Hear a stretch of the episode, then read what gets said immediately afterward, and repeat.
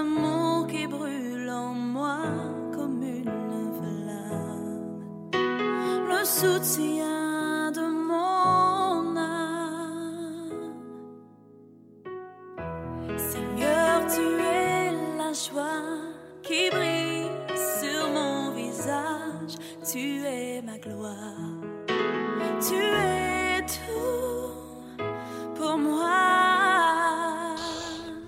Bonjour à tous. euh, que vous allez bien. euh, En tout cas, voilà.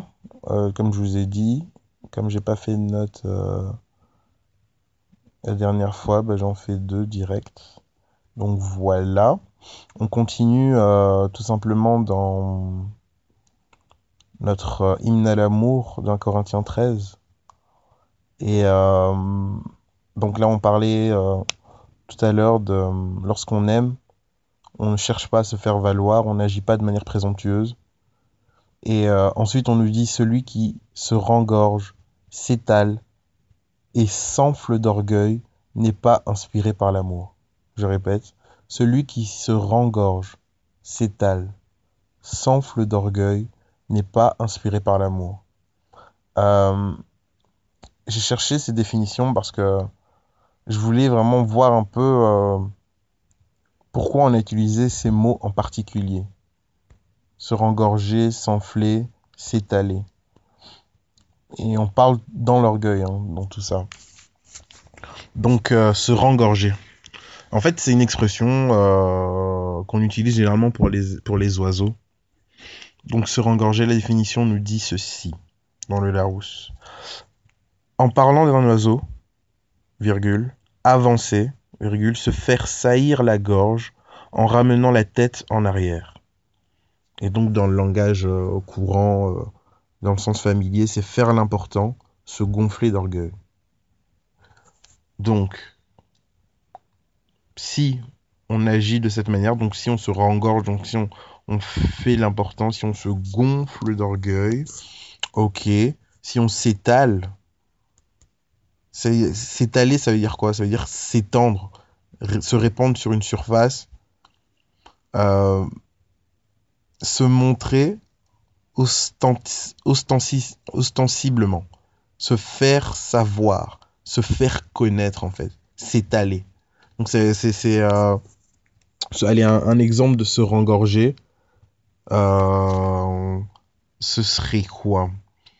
Hum, faire l'important, ouais. C'est euh, moi j'ai fait ceci. Moi je suis ceci. Moi j'ai fait cela.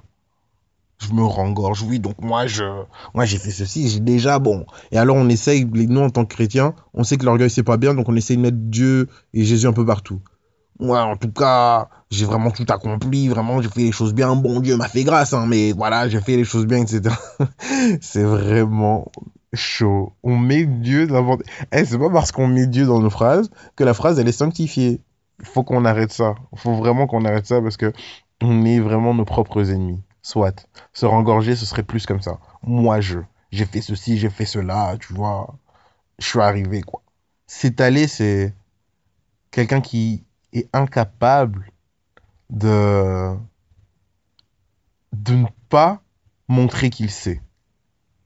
S'étaler. Se faire savoir, se faire connaître. Quand la personne est dans euh, une, euh, une réunion ou quand la personne est dans euh, tout simplement société ou quelque part, elle est incapable de passer inaperçue. Ça met la personne mal à l'aise de, de, de ne pas être vue, de ne pas être connue. Rester seule là, de, être dans l'anonymat, c'est pas possible. Donc il faut qu'elle euh, se montre, qu'elle se fasse savoir, qu'elle se fasse connaître. Ça, c'est s'étaler. S'enfler. Alors, enfler, ce qui est intéressant, c'est que lorsque un pied enfle, etc., lorsqu'une main enfle, la partie du corps qui enfle a un volume plus important que la normale. Et imaginons que vous ayez vu uniquement ce membre enflé. Pour vous, peut-être que la norme, c'est que ce, membre ait euh, telle ou telle dimension. Alors que non, c'est rempli de d'eau, d'air, de liquide euh, dont je ne connais pas le nom. Et tout ça pour dire que c'est quelque chose qui apparaît beaucoup plus grand, mais qu'au final, c'est vide à l'intérieur en fait. Et euh, c'est très très très intéressant parce que l'amour peut s'enfler. Il y a des gens aujourd'hui, et surtout avec les réseaux sociaux, etc., vas-y qu'on poste euh, quand on se réveille le matin. Vas-y que je fais une déclaration d'amour et que je poste la photo de quelqu'un, etc., etc., etc. Donc je montre finalement que ben, je suis heureux. Je suis heureux et que je vis euh, une vie fantastique avec euh, mon conjoint ou mon, euh, mon prétendant, etc. Alors qu'il est même possible que vous soyez tous les deux l'un en face de l'autre dans un café. Vous ne vous parliez même pas. Vous êtes tous les deux sur vos smartphones en train de vous écrire des, des je t'aime et, vous mettre des likes sur commentaires interposés. Voilà euh, la réalité malheureusement de nos jours, de ce que euh, la superficialité, de ce que finalement l'orgueil peut amener à faire. S'enfler. S'enfler. Paraître plus gros que je ne suis, même dans la vie de tous les jours finalement. Je suis, je suis. Ou les personnes qui sont tellement blessées par la vie qui Dieu leur a donné euh, une vision immense, ils ont de l'ambition à revendre, ils voulaient prouver à leurs parents, ils voulaient prouver au monde entier, ils ont, ils ont de l'ambition. Est-ce que cette ambition vient toujours de Dieu? Pas forcément, mais il est possible que cette ambition vienne de Dieu. Et ces personnes ont été blessées dans la vie, blessées par les échecs, blessées par euh, des membres de leur famille. Et ils ont reçu des claques, des claques.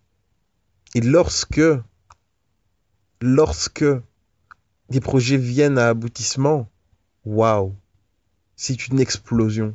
C'est une explosion et ces personnes veulent tellement, veulent tellement y arriver, veulent tellement montrer que le peu qu'elles ont, elles doivent absolument le, le, le, mettre en avant. Elles se, gonflent, elles se, rengorgent il faut que les gens sachent que j'ai réussi. Il faut, que le monde voit que j'y suis arrivé. Et ça, malheureusement, c'est des conséquences de blessures, mais ça apparenté à de l'orgueil. Parce que l'amour dira Ouais, c'est vrai que des gens m'ont fait mal. Mais c'est vrai que des gens m'ont blessé et par la grâce de Dieu, là, je, réussis. Et je, enfin, j'ai pas besoin de montrer aux gens que je réussis, en fait.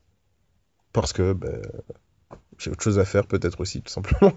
c'est une possibilité. J'ai autre chose à faire que montrer aux gens que j'ai réussi. Je, je, fais. Et je ne me focalise pas et je ne, je n'agis pas avec le vestige de, de, de ces, ces, moqueries, le vestige de ces blessures en disant voilà, je vais leur montrer, je, je, je. Non je suis passé à une autre étape. Et pourquoi je suis passé à une autre étape? Parce que Dieu m'a guéri. Et pourquoi Dieu m'a guéri? Parce que j'ai compris que j'étais blessé et que j'avais besoin de guérison. Si on pense que c'est normal d'avoir euh, ces sentiments revanchards, de, de, vouloir croiser des profs qu'on n'a plus vus depuis 150 ans juste pour leur euh, jeter à, à, la, à la tête nos diplômes, c'est que on est tombé dans le piège. L'amour euh, ne cherche pas à se faire valoir. L'amour ne cherche pas à s'enfler. Ne cherche pas à se rengorger. Ne cherche pas à s'étaler. Il ne cherche pas. Si on est inspiré par ce type de comportement, alors nous ne sommes pas inspirés par l'amour. C'est tout. C'est, c'est... Et c'est pas euh, forcément, c'est pas du tout évident parce que ce sont des, gens, sont des sentiments qui, sont tellement naturels, qui découlent d'un processus normal de, de, comment on se comporte ou comment on réagit face à l'adversité. Il n'y a pas de problème là-dessus, mais sachons euh, où nous en sommes et cherchons réellement à ce que le Seigneur vienne nous transformer, vienne au plus profond de nous-mêmes et retire ce qu'il ce qu'il n'est pas de lui et tout simplement appose encore sa main sur euh, les différentes blessures qui font que nous agissons de manière euh, complètement opposée parfois à sa parole, en brandissant son nom. Donc voilà, vraiment que le Seigneur nous fasse grâce. Vraiment, le Seigneur nous préserve de l'orgueil.